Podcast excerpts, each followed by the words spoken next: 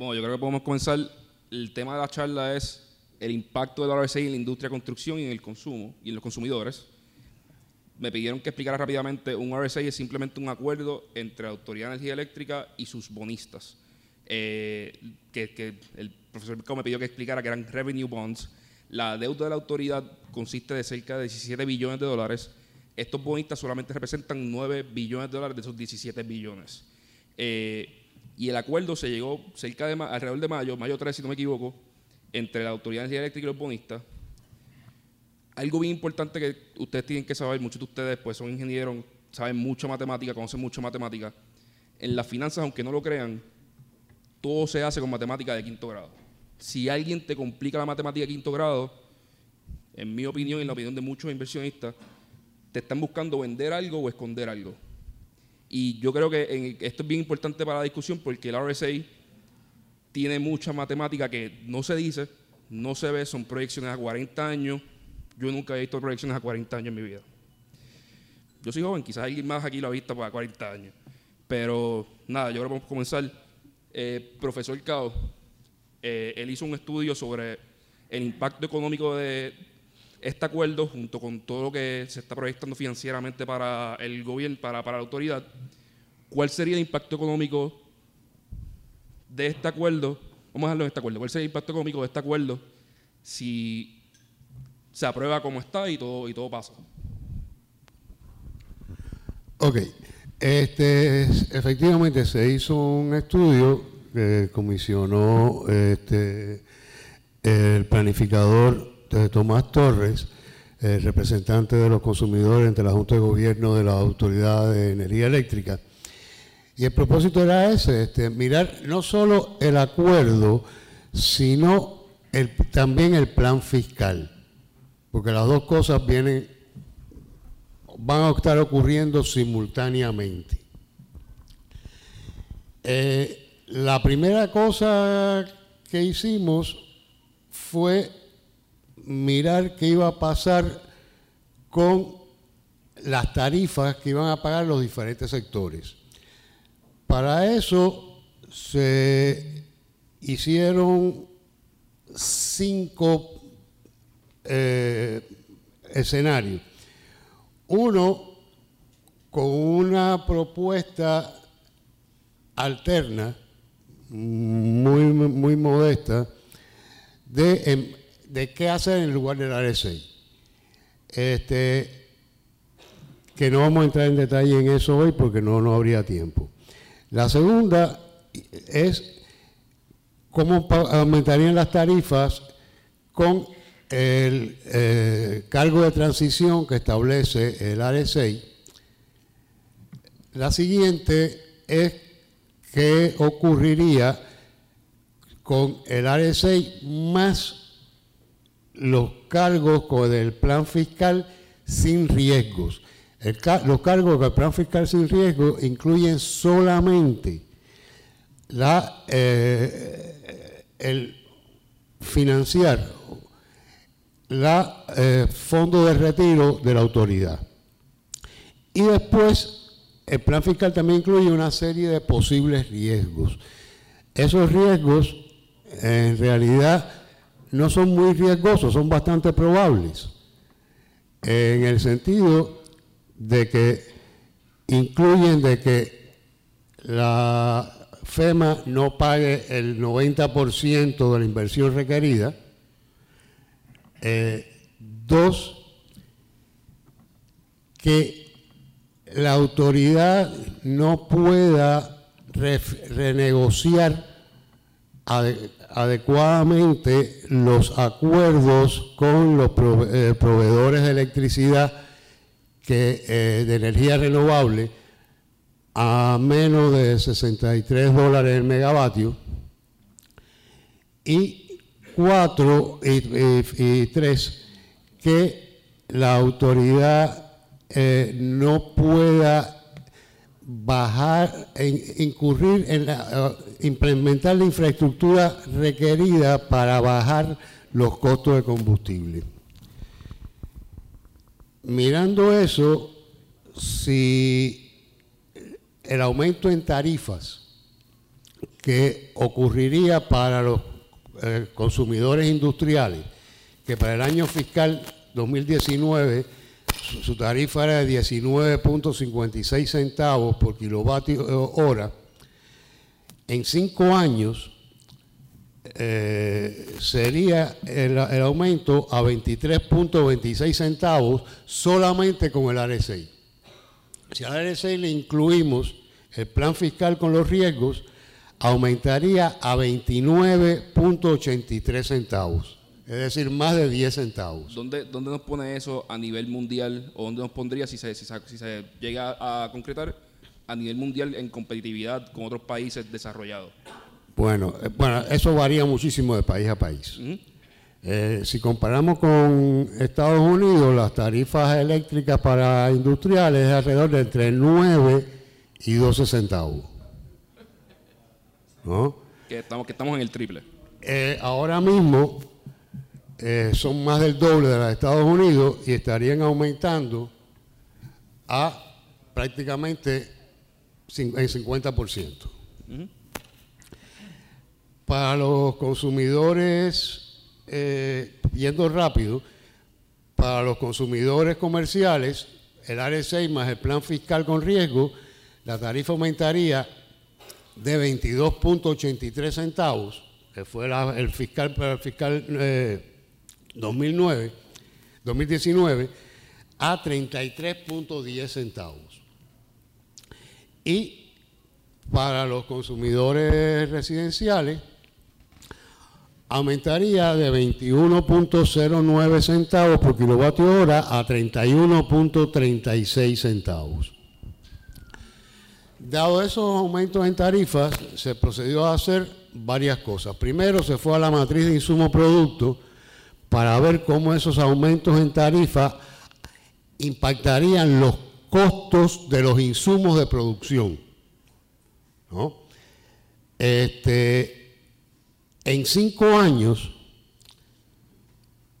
de esos aumentos tarifarios, el sector más afectado sería el del comercio mayorista y detallista, que aumentarían sus costos de sus insumos en 2.71%.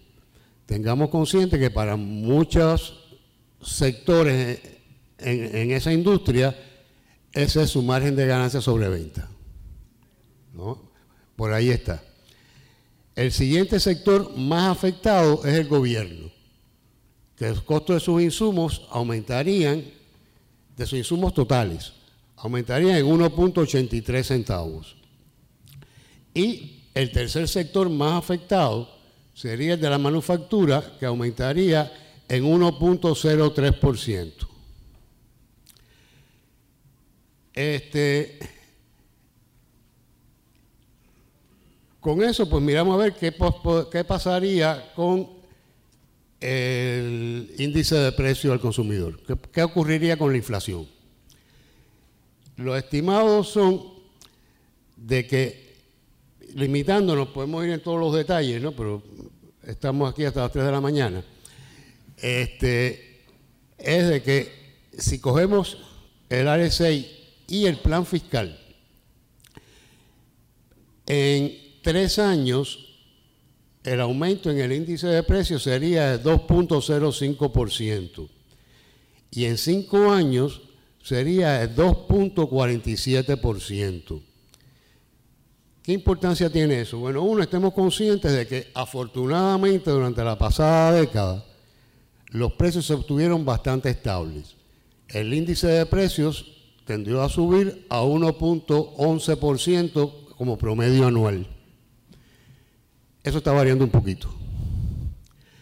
Ahora, el problema más grande no es ese. El problema más grande es de que todos los años el aumento en costo de energía va, es incremental.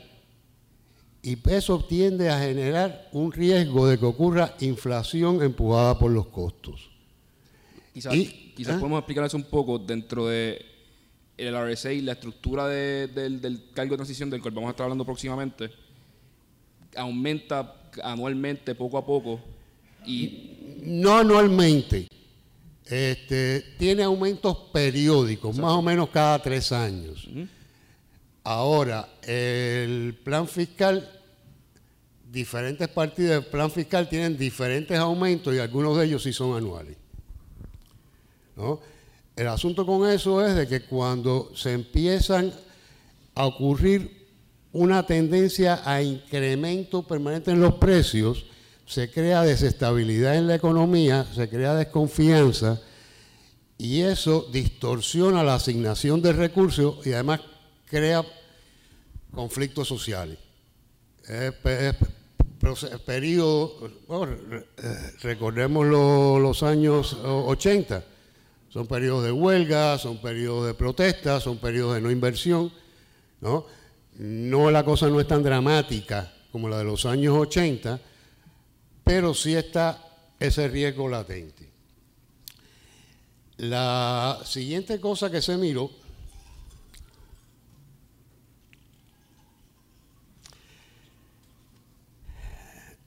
fue qué va a pasar con el, nivel total de la actividad económica, es decir, con el Producto Nacional Bruto a precios constantes.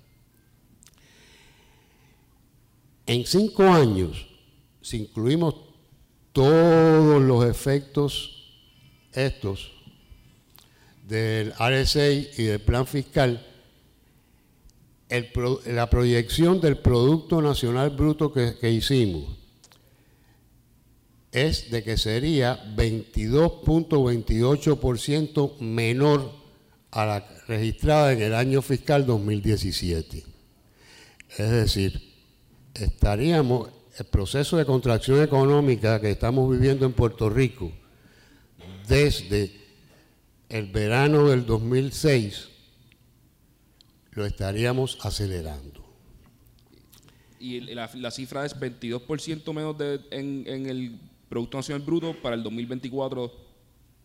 Correcto. Lo cual es una caída de 22% en la economía del país en, los próximos cinco años, si se, bueno, los cinco años después de que se efectúe estamos suponiendo que el área 6 sea, el estudio suponía que el área 6 empezaría a entrar en vigor en el fiscal 2020, que no ha sido así. Exacto. ¿No? Pero se puede estar por moviendo un año más. Eso va a tener una serie de consecuencias sobre el empleo, obviamente. El asunto es de que el ARES en cinco años, una cosa curiosa es de que, y ahí déjeme detenerme un momentito, solamente el cargo de transición del RSA tiene el efecto de que en un año reduciría el, nivel de empleo en 35 mil personas, 35 mil 151. La economía empieza a absorber el impacto y al siguiente año el fiscal 22, sería 32.650. Al siguiente año, la pérdida de empleo sería, se, habría reducido a 30.843. Pero en el siguiente año viene el siguiente aumento en, el, cargo de transición. Y, y la pérdida de empleo sería de 33.382 si sumamos no solo los efectos del, de RSI, sino también los efectos del plan fiscal propuesto, la pérdida de empleos en cinco años sería de 170.756 empleos. Que eso es aproximadamente lo que perdimos del 2006 al año pasado. Este, les sugiero que miren que pueden conseguir copia del informe. ¿Eh? Perdóname. Eso siempre es efectivo. Este, no, el informe está disponible en, Está disponible en mi página de internet, que es tomastorresjuntae.com, bajo documento, ahí lo pueden bajar. Ahí tienen no solo la información de los resultados, sino que se tuvo la precaución de no solo informar resultados, sino informar cómo se llegaron a esos resultados, eh, la metodología utilizada, la las estadísticas utilizadas y los resultados de las ecuaciones que se estimaron. O sea, que no, eh, la intención es de que el, que el estudio pueda ser validado por cualquiera que lo pueda ver y que no tenga que tomarnos, no, no tenga que tomarme por fe lo que yo digo, porque yo tengo el derecho inalienable a meter la pata, como todo el mundo. Pero pues, tienen la capacidad de validar todo lo que se dice, o todos los resultados que se informan ahí. Y esto es abuelo de pájaro, los resultados del informe. A, mí me interesaba empezar por que explicar el estudio de CAO, porque aunque incluye cosas que no son el RSI, algo bien importante que cualquier reestructuración de deuda se tiene que mirar el, marco completo. No se puede mirar solamente la reestructuración de deuda y la, y la negociación. Eh, y pues aquí vemos el marco completo de lo que pasaría si el RSI se lleva a cabo y adicionalmente se le añaden otros factores como el, que, el, gobierno federal no aporte lo que, lo que se espera que aporte para, en, fondos de recuperación y, todo esto adelante. Y como ven, 170 mil empleos, cada lo dice, son estimados. Eh, pero yo no he visto algún otro estudio. Alguien, no sé si alguien quiere contestar a esto, si alguien tiene alguna otra, alguna otra algo que quiera añadir a, este punto para pasar próximamente a, explicar el RSA y entrar bien en el tema. Ninguno de los quiere hablar. Bueno, pues sí. Sí. ¿Se escucha? Hello, ahora. Eh, en cuanto a países, ¿cómo nos posiciona Puerto Rico en, el, en cuanto al mundo? Ahora mismo el, el, país con la electricidad más cara en el sector industrial es Italia, con veintipico de centavos, 27 centavos. El, país desarrollado, asumiría. Correcto. Eh, y hago la salvedad porque, por ejemplo, eh, Puerto Rico es un país que tiene cerca de 48 billones que su Producto Interno Bruto, o sea, su economía, como se mide su economía, 48 billones de los 102, 103 billones de nuestro Producto Interno Bruto viene de manufactura. O sea, que Puerto Rico es un país industrializado. Cuando se mide a Puerto Rico, se tiene que comparar más o menos con países que tienen un Producto Interno Bruto de más de 100 billones. Por ejemplo, San Tomás, que se menciona mucho, que la luz en San Tomás es carísima y nos comparan con San Tomás. ¿A que no saben cuánto es el Producto Interno Bruto de San Tomás? 3 billones. Jamaica, 15 billones. Eh, la población también cuenta, es importante. Jamaica eh, eh, y la Virgen tiene 150 mil personas. Nosotros tenemos en nuestro momento más oscuro 3.2 millones de habitantes.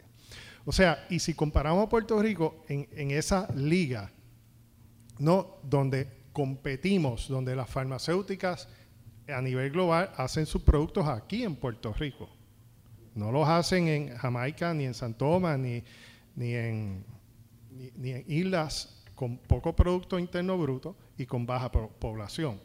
Pues en ese rango, Italia tiene alrededor de 27 centavos eh, con las cosas incluidas en el plan fiscal, y es importante el plan fiscal, porque el plan fiscal es la base del plan de ajuste, es la base del plan de reorganización de la Autoridad de Energía Eléctrica, que eventualmente sería aprobado en el tribunal pues estaríamos cerca de, eh, doctor, 32 centavos industrial.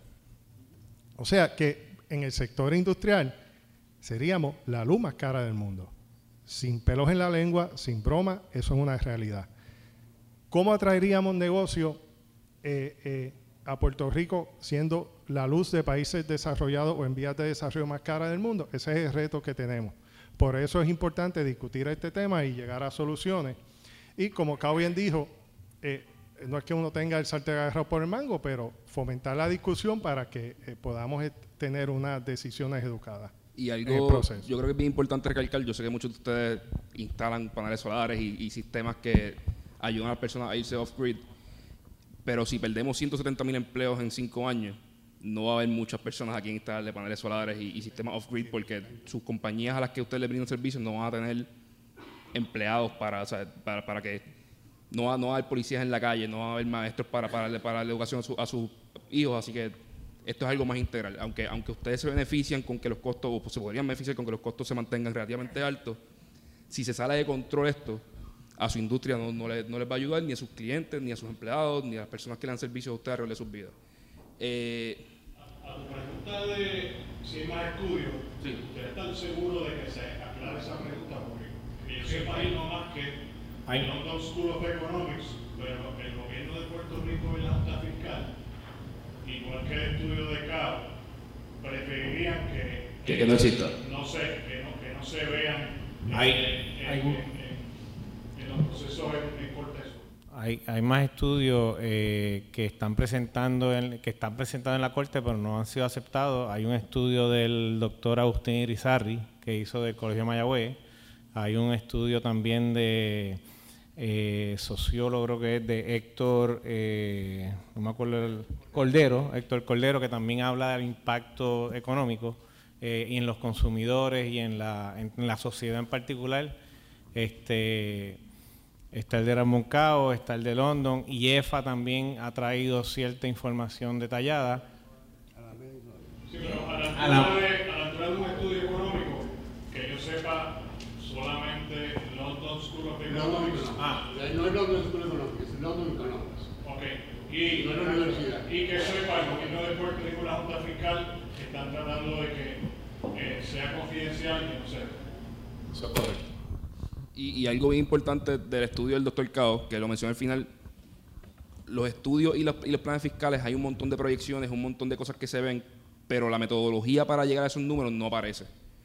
Y es bien importante, yo puedo ver como analista, como todo el mundo aquí, que ustedes van a poder hacer la matemática, ver de dónde salen los números, cuáles son los assumptions que se está presumiendo, para ver si esos números son fiables o no, si porque, porque el papel aguanta cualquier, cualquier cosa.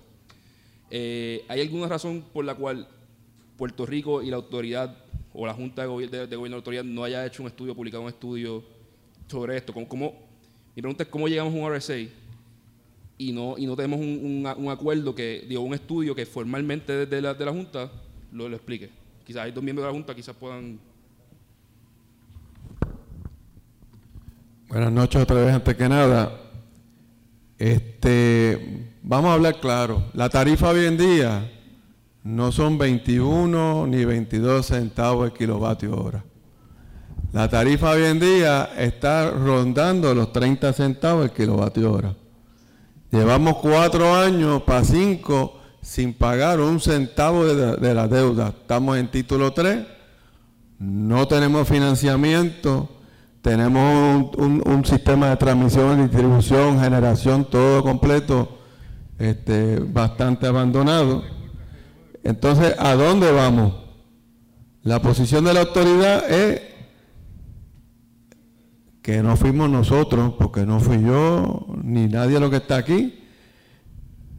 Hay una deuda. ¿La queremos pagar o no la queremos pagar?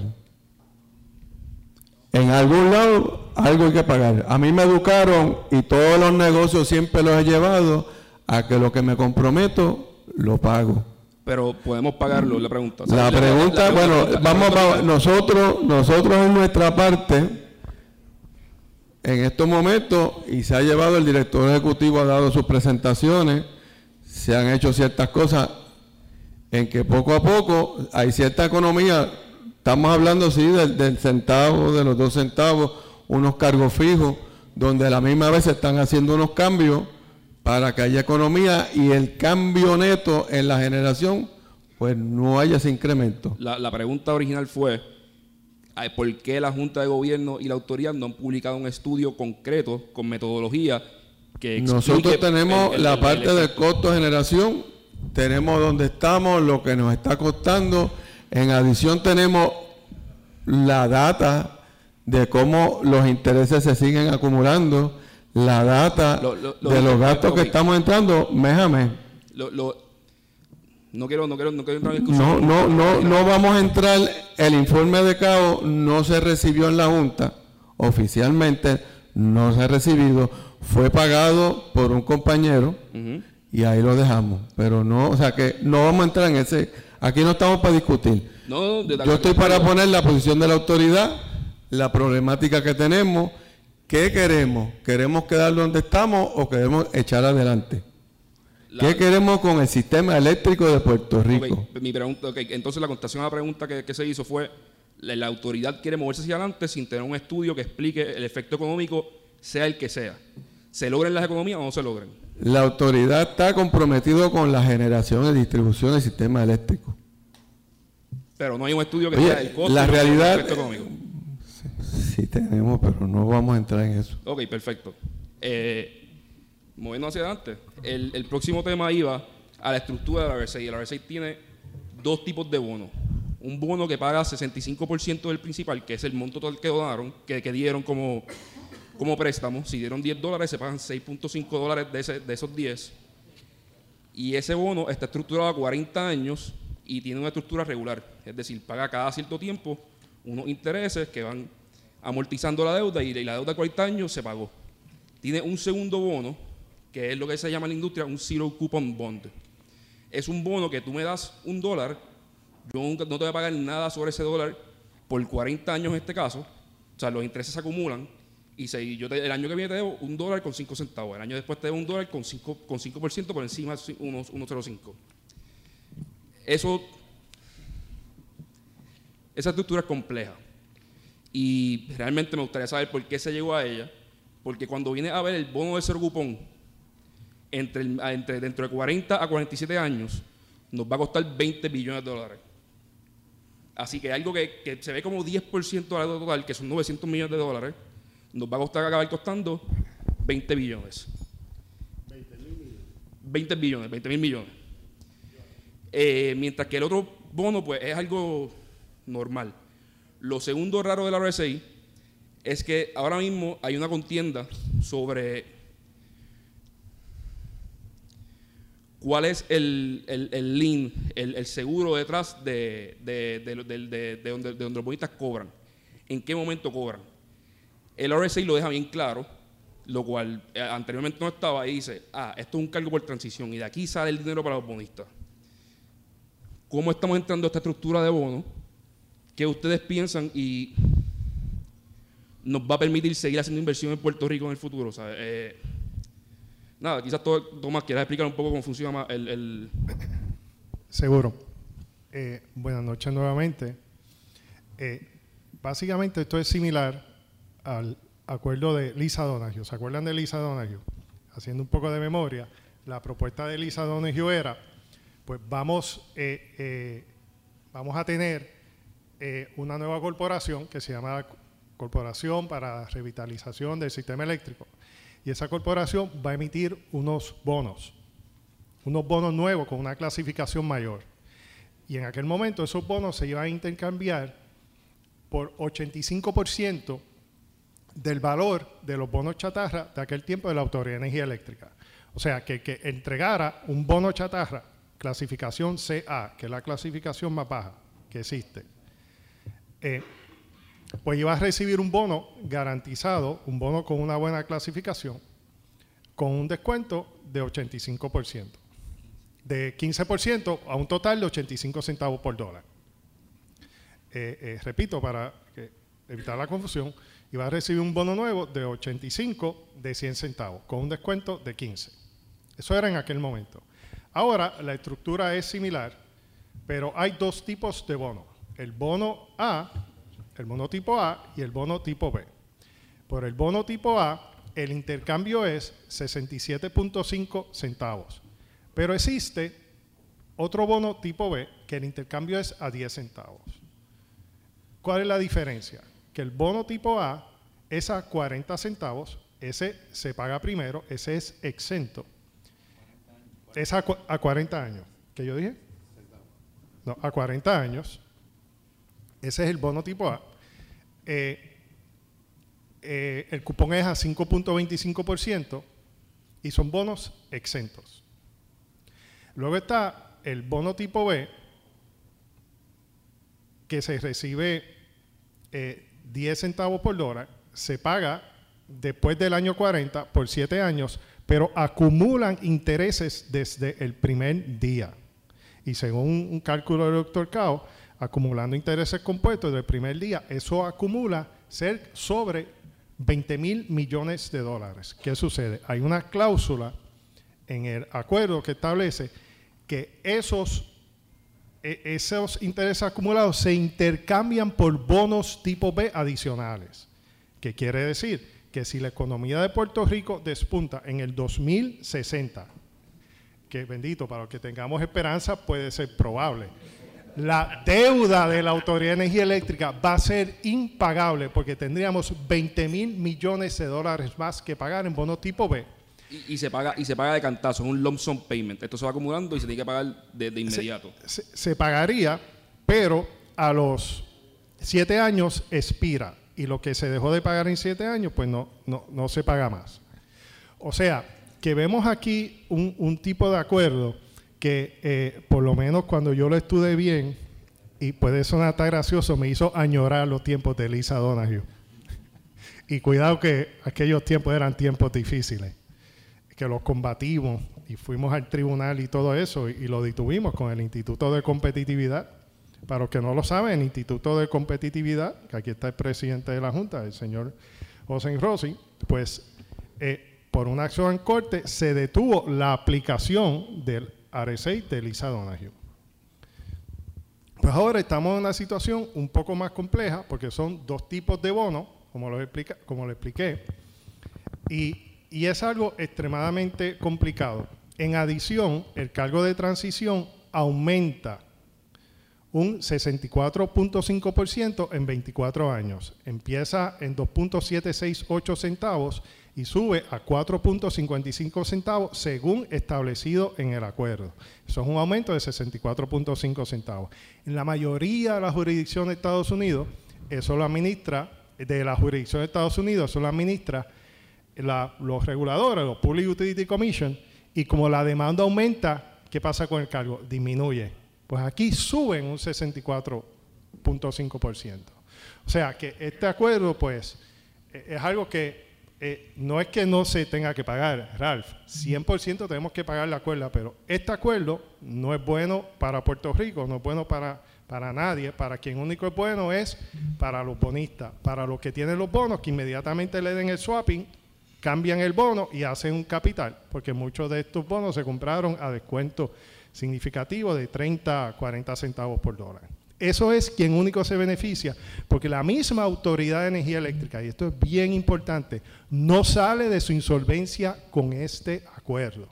Y me explico, porque la deuda de 7 billones sale de los libros supuestamente de la autoridad, pero entra en, en, los libros de un alter ego, que es la compañía para la rehabilitación de la Autoridad de Energía Eléctrica. O sea, que es una ficción claro, quizá usted puede añadir más, es una ficción legal que le da solvencia a la Autoridad de Energía Eléctrica, pero de facto no elimina la insolvencia de la autoridad y lo que esperaríamos sería, una, luego de este acuerdo, una reestructuración subsiguiente de la autoridad, porque eliminar 2 o 3 billones de 17 billones son los, las deudas o la liability actual de la autoridad, con unos activos de 10 billones, no le hace eh, cosquilla a la insolvencia actual de la Autoridad de Energía Eléctrica. No, sé si quiera quizá eh, establecer cuál es el estatus actual del RSA, ¿verdad? Para que se entienda cuál es la situación.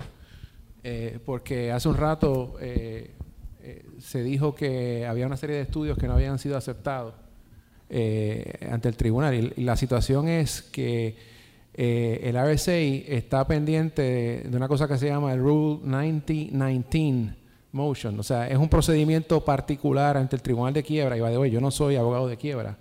Eh, pero eh, ese, ese, esa vista es una vista esencialmente que lo, que lo que se va a discutir en ella, no los temas de economía, macroeconomía y política pública, que son los temas que le interesan a la ciudadanía y los temas que estamos hablando aquí, que son los temas verdaderamente importantes para el futuro de la isla, no están en juego.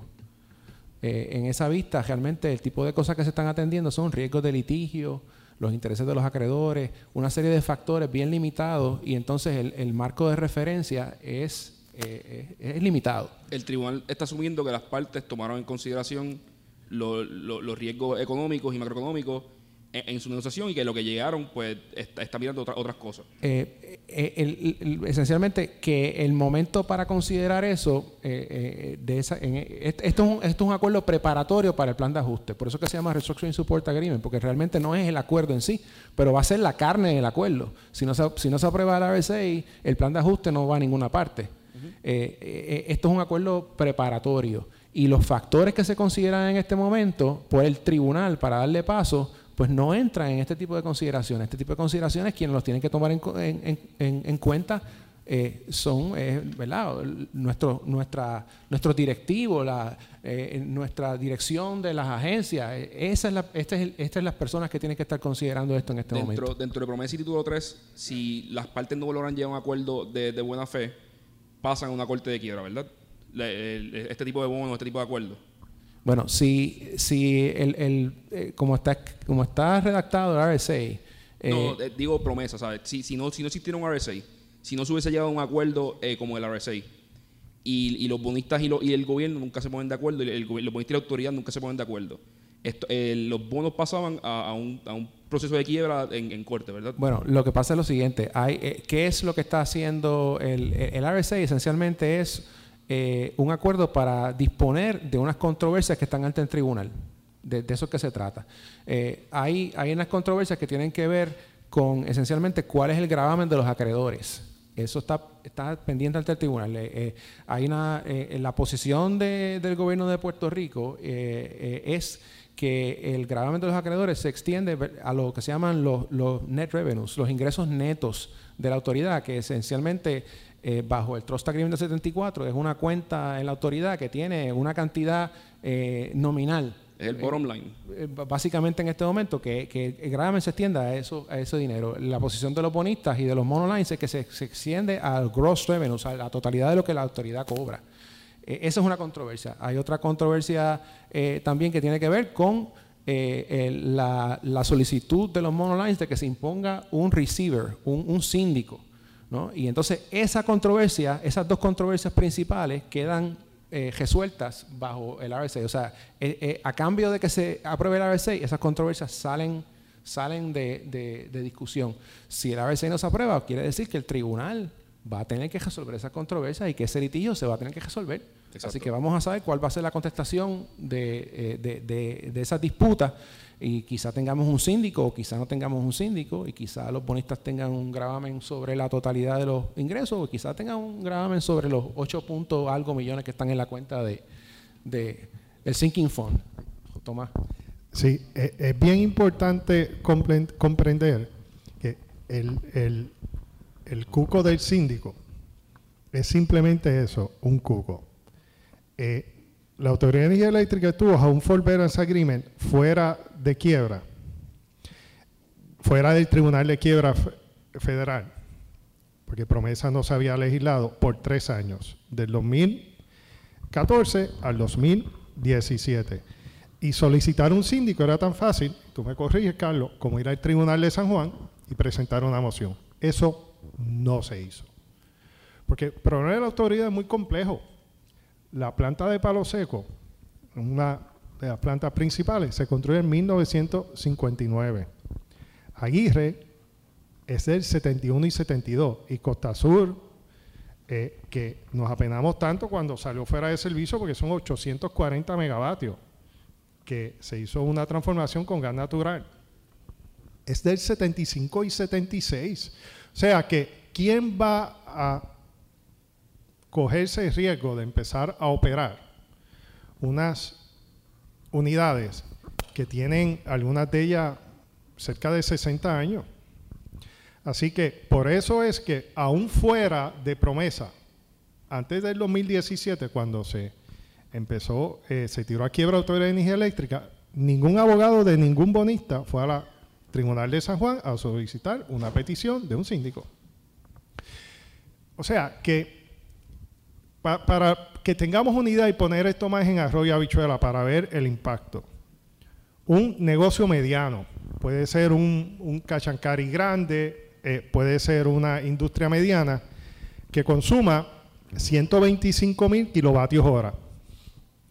eh, eso es una factura eléctrica cerca de 27 mil pesos mensuales actualmente. Pues inmediatamente se aprueba el cargo de transición, le sube 5 mil pesos. Inmediatamente. ¿Por qué? Porque el cargo de transición va acompañado con otros cargos en el plan fiscal de la Autoridad de Energía Eléctrica, como el cargo de pensiones, que este año fiscal está eh, proyectado en 1.6 centavos, que se añaden. Usted va a la página 67 eh, del plan fiscal y va a ver que bajo cargo de transición no aparecen los 2.7 centavos, aparecen 4.3, porque el plan fiscal ya considera y da como un hecho, porque eso es lo que se va a solicitar, eso es lo que está en el plan, que el cargo de transición va a ir acompañado de 1.6 centavos, así que inmediatamente, de, fondo de pensión, así que inmediatamente entra en efecto ese plan de ajuste, ese plan de reorganización de la Autoridad de Energía Eléctrica del Tribunal, como propuesto actualmente, eso representaría un aumento de 5 mil dólares para, para un negocio mediano, un cachancari, eh, que tenga neveras todo el tiempo encendida, una industria mediana que pague 27 mil dólares de electricidad. Ahora, ese mismo negocio, pero Carlos, ese mismo negocio en el 2024, con los otros cargos incluidos en el plan fiscal, tendría un aumento de 12 mil dólares. O sea, que esto es algo serio, que hay que discutirlo para, cumpliendo con nuestras obligaciones, que la autoridad no vuelva a quiebra en unos próximos años, eh, el pueblo de Puerto Rico pues no se vacíe y no hay un cierre masivo de negocio. Eh, mi, próxima pregunta iba volviendo a, lo que pasaría en el caso de, la autoridad y si se, si se si no se hubiese hecho un RSA, que era, que era, que era una opción, si no se llegó, a un acuerdo y se buscaba que se, que se, que se culminaran estos casos en corte. Asumiendo el peor de los casos, que los monolines tuvieran razón y, y, su, y su reclamo fuera sobre el gross revenue de autoridad. La autoridad es un monopolio creado por el Estado, ¿verdad? Por lo cual puede ser roto por el Estado o no. Es decir, cool, me ganaste el 100% de los revenues de la autoridad, pero yo puedo mañana abrir microgrids, abrir una serie de otros, de, otros productos para que las personas se desconecten de la autoridad y, o, no era posible, ¿sabes? ¿Cuál es, cómo, ¿Cómo se veía eso en una, negociación?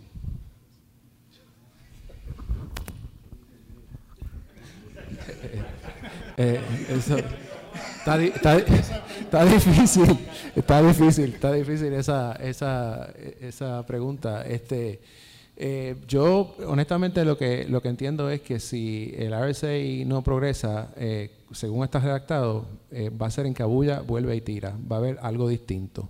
Eso es lo único que les puedo decir. O sea, yo, el, pensar no que. No, cree que los casos lleguen a resolverse en corte? ¿No cree que, que las partes tomen el riesgo? Yo no sé. Mi impresión es, es que ese nuclear option de básicamente de apagar la luz y vámonos cada cual para su casa, yo no creo que eso, eso llegue. O sea, eso es una self, self-assured eh, destruction, como decía, cuando estaba la, la, Guerra Fría entre Rusia y los Estados Unidos. Eh, yo no veo eso ocurriendo porque una situación como esa realmente eh, los acreedores no podrían cobrar su gravamen. O sea, no, no, lo que sea que, que, sea su expectativa, no lo podrían. Pero bajo, la bajo la receta tampoco van a cobrar, porque si, si lo que el doctor Cabo está diciendo de que se van a perder 160, y no estoy discutiendo con usted, estoy, llevando el, punto de que quizás sea bueno verificar, llevar esto a corte y call el bluff de los bonistas en una negociación. Porque si lo que el doctor Cabo está diciendo que se va a perder 170 mil empleos, la economía va a caer por 22% en 5 años, no van a cobrar. O sea, don't, think about it. Esto, esto, no, va a existir. déjame aclarar un punto. Los bonos son traficables. Sí, sí, por eso. Se pueden vender. O sea, que lo, lo que hay que ver es ¿quién abre la botella de champán el día que el swapping de los bonos ocurra? Los que tienen los bonos actualmente, que son los que están empujando esto. Que yo tengo. esa es la, contestación, porque llevamos media hora en el foro y yo creo que hemos llegado a la conclusión y no ha sido rebatida de que este acuerdo no es bueno ni para la misma autoridad de energía eléctrica. Entonces, ¿quién lo empuja? O sea, ¿quién está detrás de este acuerdo? ¿Quién lo está empujando? Obviamente lo presenta la Junta de Supervisión Fiscal, pero ¿quién le formuló? Pues el mismo acuerdo indica que hay una serie de bonitas, entre ellos los Monoline el Grupo AJOC, que están detrás de esto. ¿Y por qué? Obviamente porque ellos van a obtener un beneficio del mismo. Y, ese es el punto que es importante que todos nosotros entendamos, porque ni la misma utilidad pública se beneficia porque no resuelve su insolvencia, porque tiene unos liabilities actual, una deuda de 17 mil millones de dólares ahora. Eh, y se las resumo rapidito. 4 billones en current liabilities, 3 de fondos de pensión aproximadamente y 10 en deuda legacy. Co- co- Con, ese escenario, es imposible que con un descuento de 2 milloncitos pueda haber solvencia. Es que el acuerdo no es bueno para nadie y, y si al final de este foro eso no es rebatido, pues lo confirma. Eh, ahí yo tengo que discrepar, Tomás. Nosotros, la Junta estuvo en Washington, D.C. y estamos defendiendo el, dar para adelante, resolver. Nosotros necesitamos resolver. Sea el, si es el mejor o no es el mejor acuerdo, no lo sabemos. El no aprobarlo es una ruleta rusa. Puede venir un síndico como no venir, como entrar en otra cosa. Seguimos anualmente Entiendo que están más o menos en los 400 millones que se están en accrual en intereses.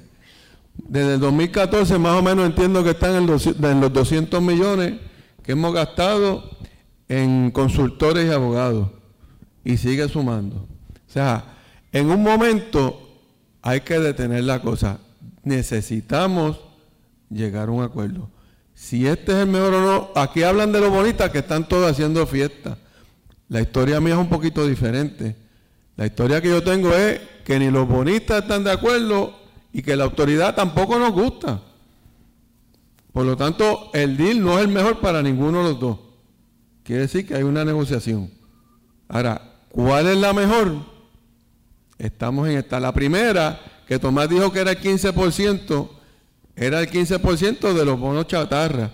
El otro era el 100% que se había que pagar. O sea, que realmente era un 8% de lo que bajaba.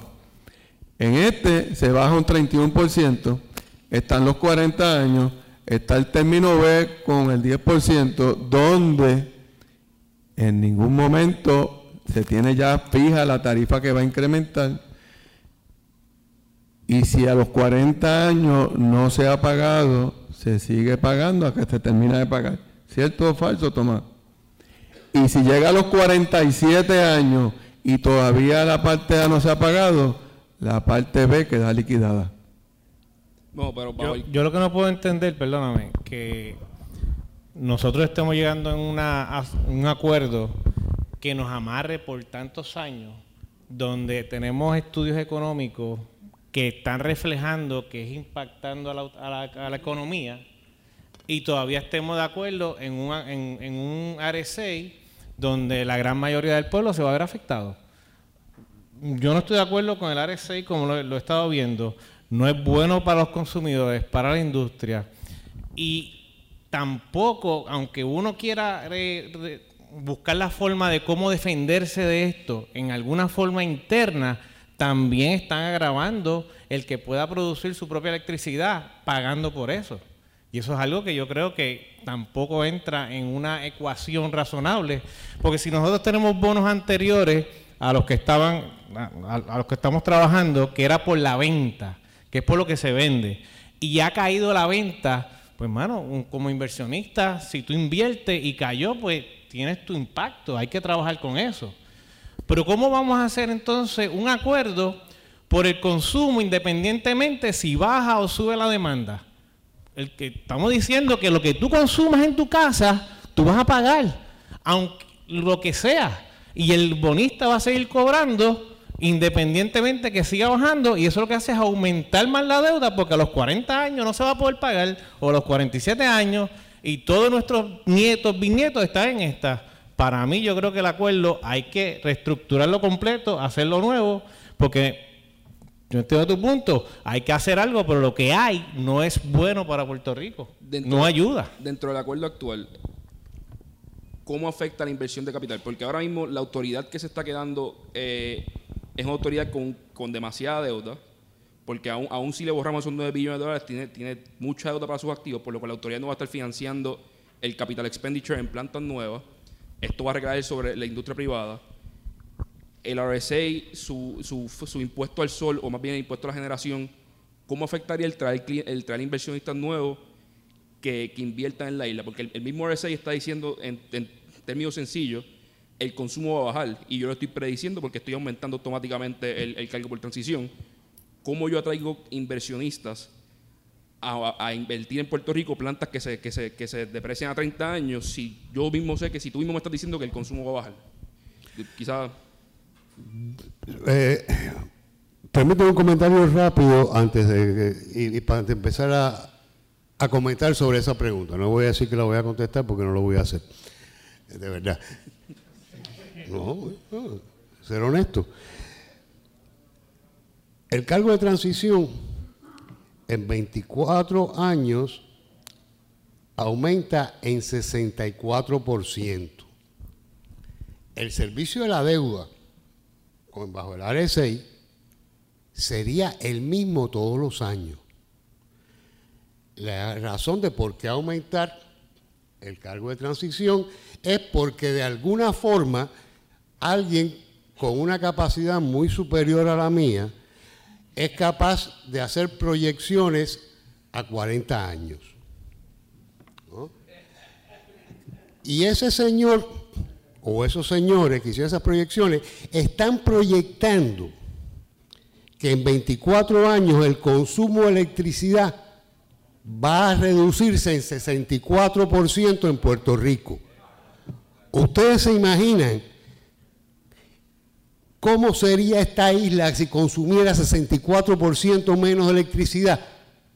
¿En qué tipo de país viviríamos y con cuánta gente viviría aquí? ¿No? O sea, eso es un problema fundamental. Esto está basado en una serie de proyecciones y en una serie de supuestos que Dios bendiga a quien los hizo. ¿No? Así que ah, Yo, yo creo que eso, eso, eso da pa- paso eh, tiene, al- tiene- tiene otras consecuencias. El asunto es que va a estar acumulando para de verdad pagar el- el- el- la clase B de los bonos. Pues, Pero esos son otros 20 pesos.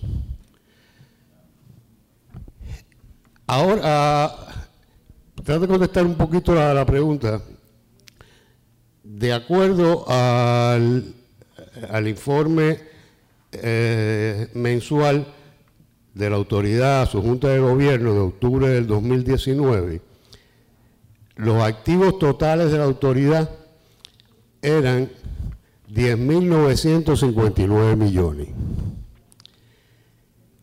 Y sus eh, pasivos totales, tomando en consideración la reducción propuesta en el área 6, sería, es de 17.359 millones. Eso significa que la proporción o el ratio de deuda a activos con el área 6 sería de 1.58%. Con eso no se puede coger un peso prestado a nadie. Con el área 6 si se establece la ficción legal de que la deuda de los revenue bonds con el área 6 se van a otra entidad por allí dando vueltas que no es la autoridad y por lo tanto no se incluiría en la relación de deuda a la autoridad. Así que le quitamos los 600, los 6 mil y pico millones. Eso significaría que los pasivos de la autoridad todavía serían 9.681 millones, lo cual da una relación de deuda a activo de 0.88, que con eso tampoco nadie te va a prestar dinero. O por lo menos yo no se lo prestaría a nadie.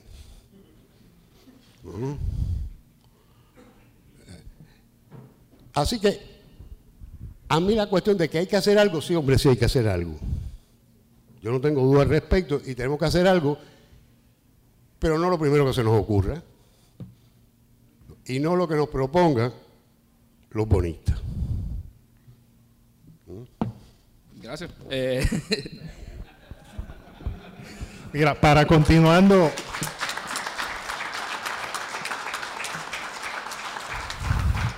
para continuar eh, esto, Edgardo, es bien importante unas definiciones que se incluyen en el acuerdo. ¿Cómo se define consumo? Pues consumo es toda energía que se consume en Puerto Rico independientemente de la fuente.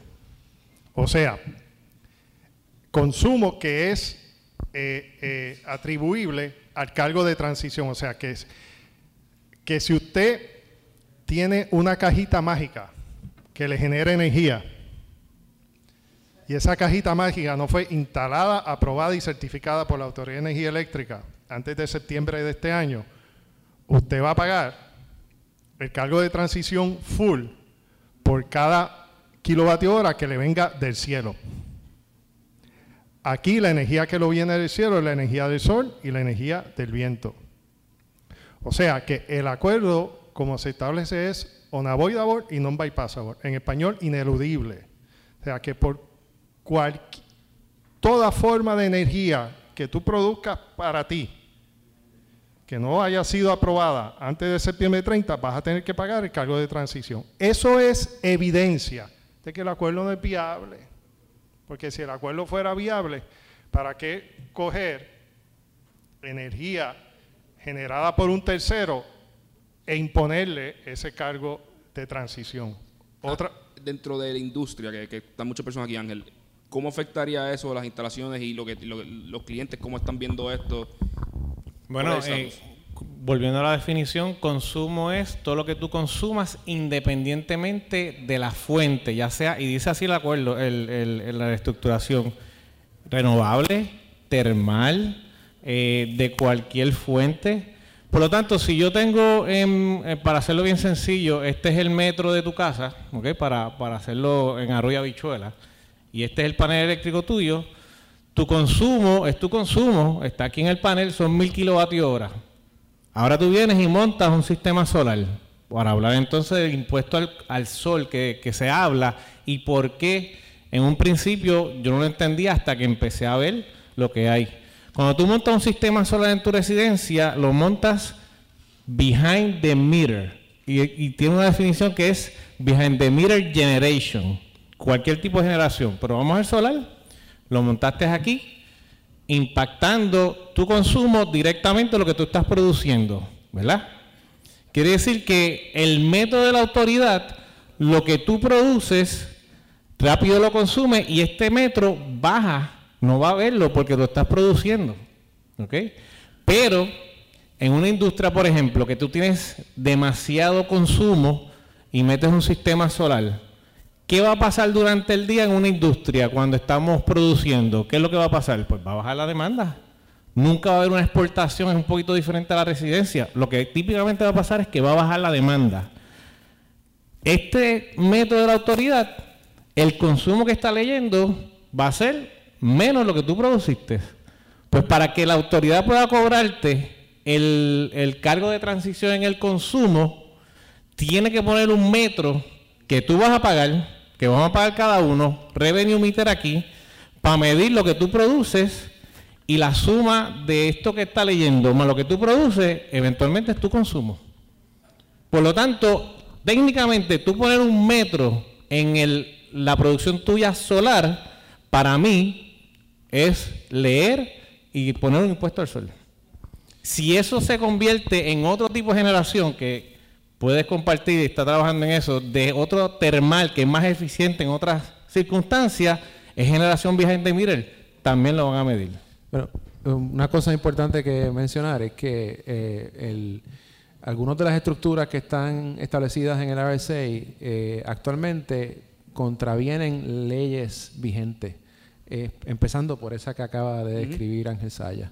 O sea, la ley 17, que se, se pasó después de mucho trabajo, en el 2019 incluye una prohibición a cargos eh, directos e indirectos precisamente sobre generación de esta naturaleza. Eh, eh, lo cual me lleva a, otro comentario, porque nosotros, nosotros estamos teniendo esta discusión aquí hipotética sobre la aprobación de, del RSA. Al final del día, el RSA para que pueda funcionar depende de numerosas enmiendas a la legislación porque actualmente no hay disposiciones inconsistentes con legislación de Puerto Rico. empezando por la, eh, una fundamental, la, Ley 4 del 2016, que, que esa es la ley del tiempo de Lisa Donahue, es la ley que crea la, Corporación para Revi- Revitalización de la Autoridad de Energía Eléctrica, la, la Pre- eh, Prepa Revitalization Corporation. Esa ley está montada en lo que era el acuerdo de aquel tiempo. Pues esa ley no concuerda con, con el RSA como está redactado y habría que enmendarla significativamente para que funcionara. Ahora, le pregun- pregunta hipotética, ¿verdad? Aquí. Eh, año eleccionario, 2020. Acabamos de tener un, un terremoto significativo y continuamos con terremotos. Tenemos una situación económica difícil. Nosotros creemos que la legislatura de Puerto Rico y la gobernadora van a firmar leyes que redunden en un aumento en la tarifa de los consumidores y votantes de, qué sé yo, 20% o 30% en un año eleccionario. Pregunta hipotética. Y, y- estoy totalmente de acuerdo. Lo que yo diría para añadirle a eso es que tenemos que buscar que estas personas y los legisladores y los, y los senadores y los, y los senadores que, van a estar en el próximo cuatrenio se comprometan a no hacerlo. Porque hasta noviembre están, tienen miedo por las elecciones. Llega enero 1 y tienen cuatro años para llegar a un acuerdo con cualquiera y hacer, y hacer, y hacer lo que es fácil y no, las decisiones difíciles, que, digan, vamos a tomar decisiones difíciles, si la autoridad decide no ser efectiva, vamos a permitir a la industria privada y a las personas privadas que operen de manera, de manera independiente. Que, que quizás por ahí, ¿sabes? No, no nos acostemos del lado de que las elecciones vienen, sino vamos a apoyar sobre eso. Vamos a buscar que nos confirmen que estas personas salgan proactivamente a decir este acuerdo con este y este y esta eh, wording no, no va a salir, no va a salir en el futuro tampoco y yo me comprometo con eso. Que quizás... Edgardo, también para contestar un poco la pregunta de los inversionistas que hiciste hace un minuto, esto de la titulación y securitization se hace en Estados Unidos a menudo.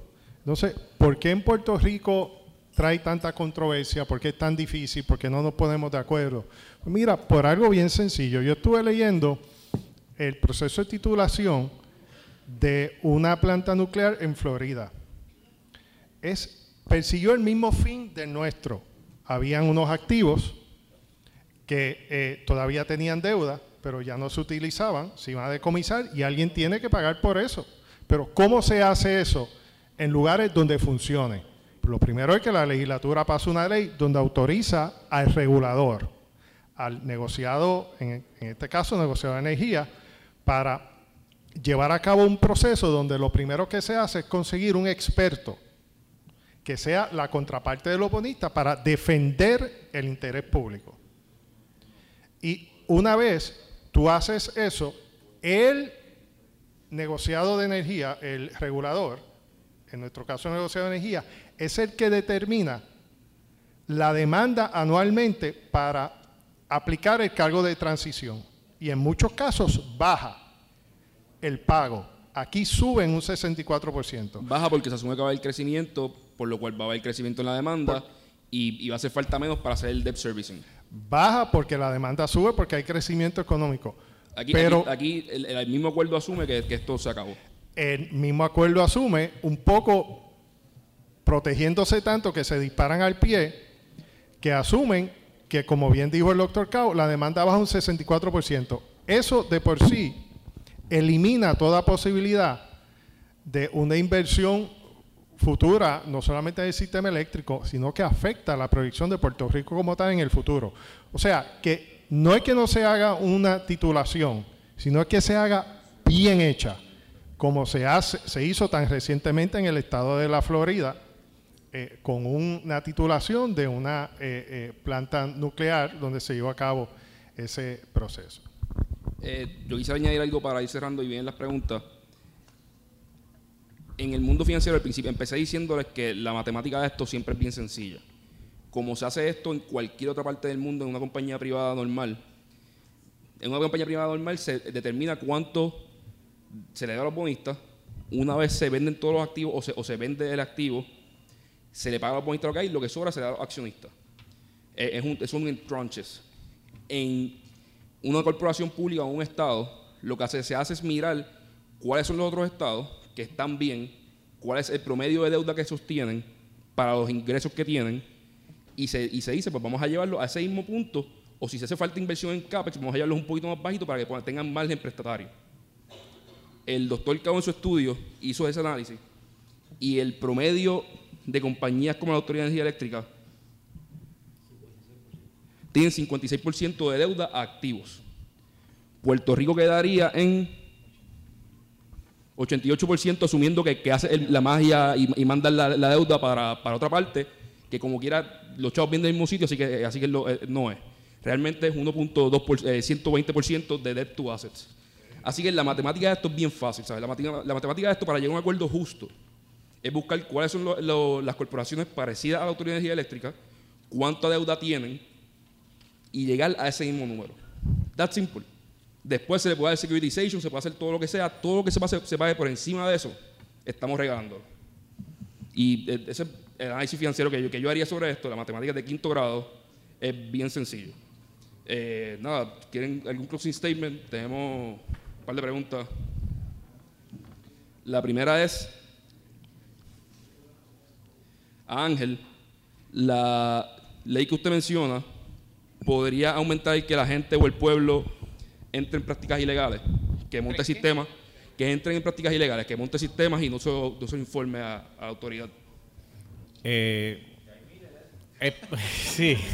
Pero aumentarlo, aumentarlo, mira, aumentar, la práctica. Este, sí, definitivamente. Eh, obviamente la autoridad, si eso pasa, va a haber un cambio en el, en el metro. ¿Qué es lo que va a pensar la autoridad? Pues que se están robando la luz, que se la están tumbando y van a mandar a alguien allá para verificar. Si tiene un sistema, dice lo de reestructuración, si no me equivoco, eh, hay que informarlo. Porque si, ah, si no lo informas, vas a pagar por el promedio lo que no has pagado en los pasados, el tiempo que la autoridad no haya visto ese consumo. O sea que amarra aún eso a las personas que se mantengan interconectados. La única manera que usted no va a pagar ese cargo de transición en la producción de energía que usted está haciendo en su residencia o en una industria, te desconectes. No tengas el contador eléctrico. Pero si te conectas en algún momento en el futuro, pagas retroactivo. Ese es el otro punto. Si te conectas después en un futuro, ellos van a buscar hacia atrás nuevamente por 24 meses o 24 meses el promedio de lo que tú dejaste de pagar y vas a tener que pagarlo entonces porque te volviste a conectar a la Autoridad de Energía Eléctrica. O sea, los maestros que hicieron este acuerdo buscaron por todos lados para clavarnos de alguna forma u otra.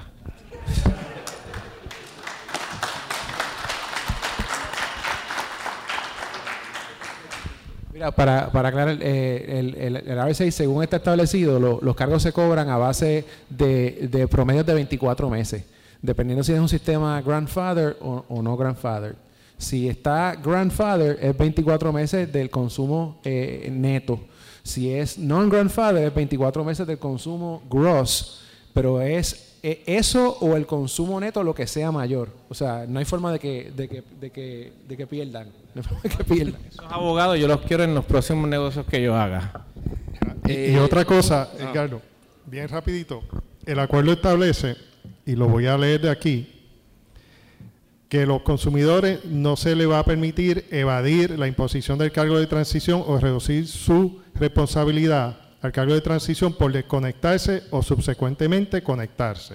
O sea que muchas veces se ha dicho de que no, este acuerdo es bueno porque la gente que se desconecta del sistema no se le carga. Pero vuelve y conéctate. Te van a cargar los 10 años que estuviste desconectado. Lo dice el acuerdo. Y eso es por nombre y apellido. O sea, que si yo me mudo a otra casa y el nombre y apellido, entonces te van a clavar como quieras. Mira, Ángel, excelente pregunta. Porque el acuerdo está, eh, el acuerdo eh, no aplicaría a 17 leyes, o sea, al marco legal completo de Puerto Rico, o sea, que el emisor pudiera hacer cualquier cosa. Y para los que saben un poco de leyes, específicamente excluye de la ley de contabilidad, de la ley de ética, pero de la ley 57 y de la ley 17, pero sobre todo hay una ley que es la ley de proceso administrativo uniforme. ¿Usted sabe cuál es la ley de proceso administrativo uniforme? Que es la ley 38. Ahora, es la ley que le permite a usted ir a una agencia pública y hacer una querella. ¿Usted sabe quién es la única agencia en Puerto Rico que no está sujeta a la ley de procedimiento administrativo uniforme.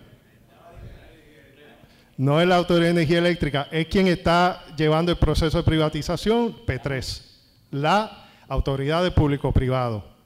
Y, y eso es un ejemplo porque ellos son tan transparentes como quieran ser. ¿Ok?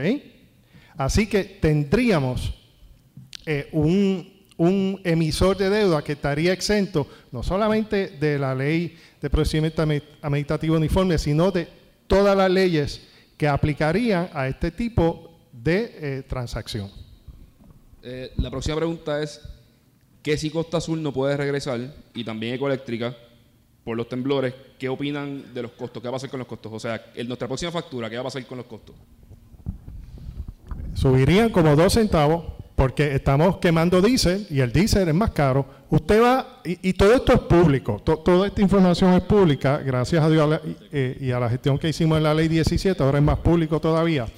Usted va a la página de la Autoridad de Energía Eléctrica en estadístico y aprieta el botoncito de data histórica y le va a salir los costos eh, equivalentes a costos por eh, BBL, dólares por BBL. Ese se traduce todo a barril de petróleo.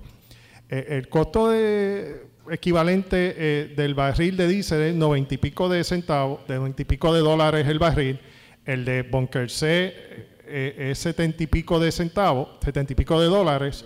Y gas natural en una equivalencia a, costo de barril de petróleo es 50 y pico de dólares. O sea que estaríamos produciendo energía con el, combustible más caro de, en una equivalencia de 95 dólares el barril de petróleo, lo cual eh, agrava aún más la situación. Es un paradigma nuevo que eso le da el jaque mate a, cualquier intento de subir los costos eléctricos en Puerto Rico. Eh, preguntan algo que más o menos se contestó ahorita, pero quizás pueden expandir un poco más. La pregunta está en inglés, así que dado el... La, eh, given the very high chance that any politician who votes in favor of a rate increase this year will lose the election, why would any legislator or governor vote for this rate increase and end their political career? Eh, por qué alguien eventualmente votaría por esto, yo voy a opinar, mala mía. Eh, porque esto es Puerto Rico y aquí ¿sabes? cosas pasan que uno todo el tiempo se cuestiona cómo esto pasó. Pero en enero del 2020, digo, del, 2021, tienen cuatro años más. Del 2020 tienen, cuatro años más y. It is what pero si alguien quiere, quiere, quiere expandir, porque de aquí la, la gente tiene memorias cortas. Y si alguien quiere expandir a eso.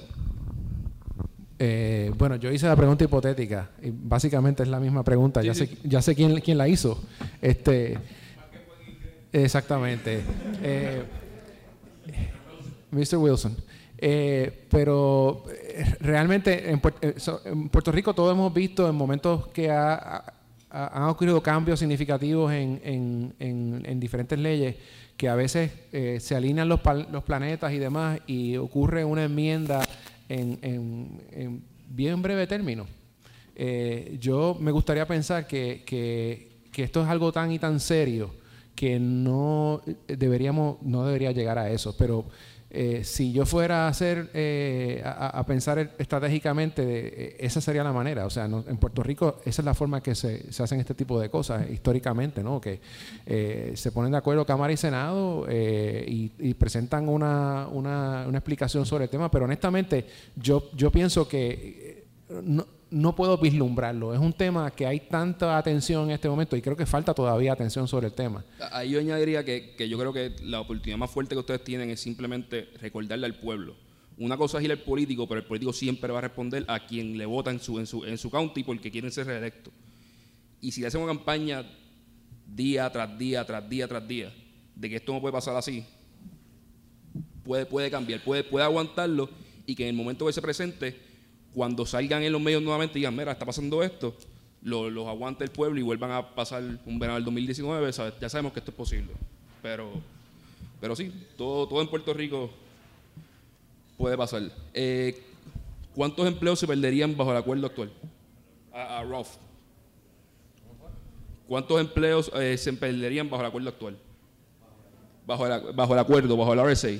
Eh, le preguntan a Rolf Craig ¿cuántos, ¿cuántos empleos se perderían bajo el acuerdo actual?